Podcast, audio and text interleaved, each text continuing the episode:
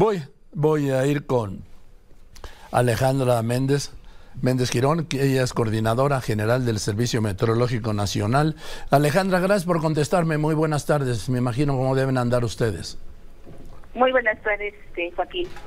¿Qué, ¿Qué parte tienen ustedes?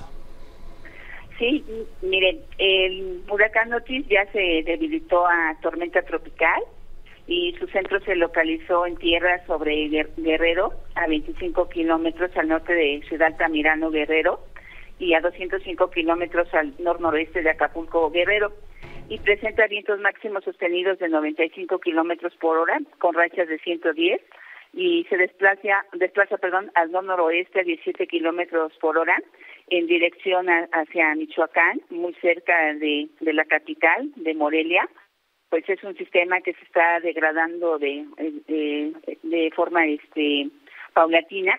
Es un eh, sistema que efectivamente fue un huracán eh, bastante peligroso. Eh, se alcanzó la categoría 5 muy rápido. De hecho, como datos estadísticos podemos comentar que este huracán eh, eh, rompió el récord de intensificación en menos de, de 10 horas. En, en cuanto se detectó como huracán categoría 1, eh, en menos de 10 horas pasó a categoría 5 y ese récord se, se rompe desde 1966, de la época de los satélites, en los cuales pues se le da seguimiento, se tiene datos estadísticos de, de los huracanes. Este huracán fue eh, más peligroso que el huracán eh, Patricia, que eh, impactó Jalisco en el 2015 y pues es un, huracán de alguna manera con un comportamiento este anómalo en cuanto a su a su desarrollo. Y más fuerte, maestra Méndez Girón, que el mismo Paulina, que fue del 6 al 9 de octubre de 1997, el mismo octubre hace 25 años. Sí, así es, es un huracán este pues bastante fuerte y que se intensificó muy muy, muy rápidamente. De hecho, este eh, gracias a un vuelo de huracanes fue como se hicieron mediciones y se detectó que rápidamente estaba intensificándose el huracán. Los modelos numéricos de pronóstico indicaban que podía impactar como categoría 4 como máximo y debido a que se estaba acercando a la sierra, no se manejaba la posibilidad de que pudiera intensificarse más. Sin embargo, el Centro Nacional de Huracanes de Miami eh, hizo un vuelo de un caza huracán y al hacer las mediciones detectaron inmediatamente que se convirtió a categoría 2 a la una de la tarde.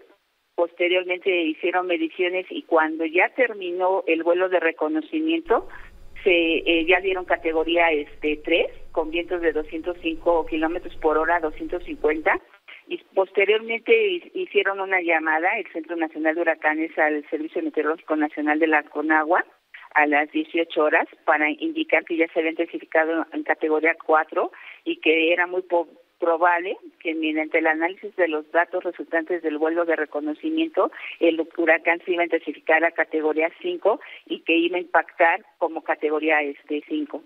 Podremos decir, doctora Méndez Girón, maestro Méndez Girón, que el Patricia en 2015, cuando impactó en, en Jalisco, impactó como categoría 4 además, impactó en una zona, pues digamos, despoblada, ¿no?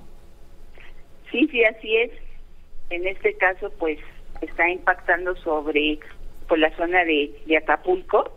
De hecho, se manejó una zona de vigilancia por efectos de huracán desde Cihuatanejo hasta Punta Maldonado y pues era un área este muy, muy amplia. De hecho, es este muy importante hacer énfasis que el, el centro del, del sistema en ocasiones puede estar muy cerca de la costa, a 20 kilómetros o 30 kilómetros de la costa.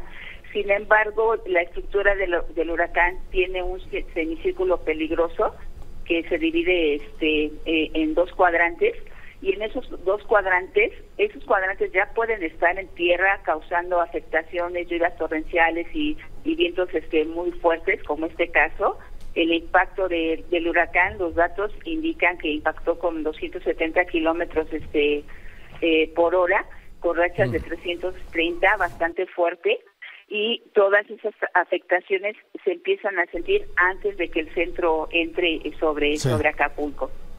O sea, 260 kilómetros por hora. 270 kilómetros 270 por hora. y rachas. De 330. Con razón la destrucción, la devastación. Gracias Alejandra, se lo aprecio mucho y seguimos en contacto, ¿le parece? Muchas gracias para servir. Que esté muy bien a la maestra Alejandra Méndez Girón, coordinadora general del Servicio Meteorológico Nacional.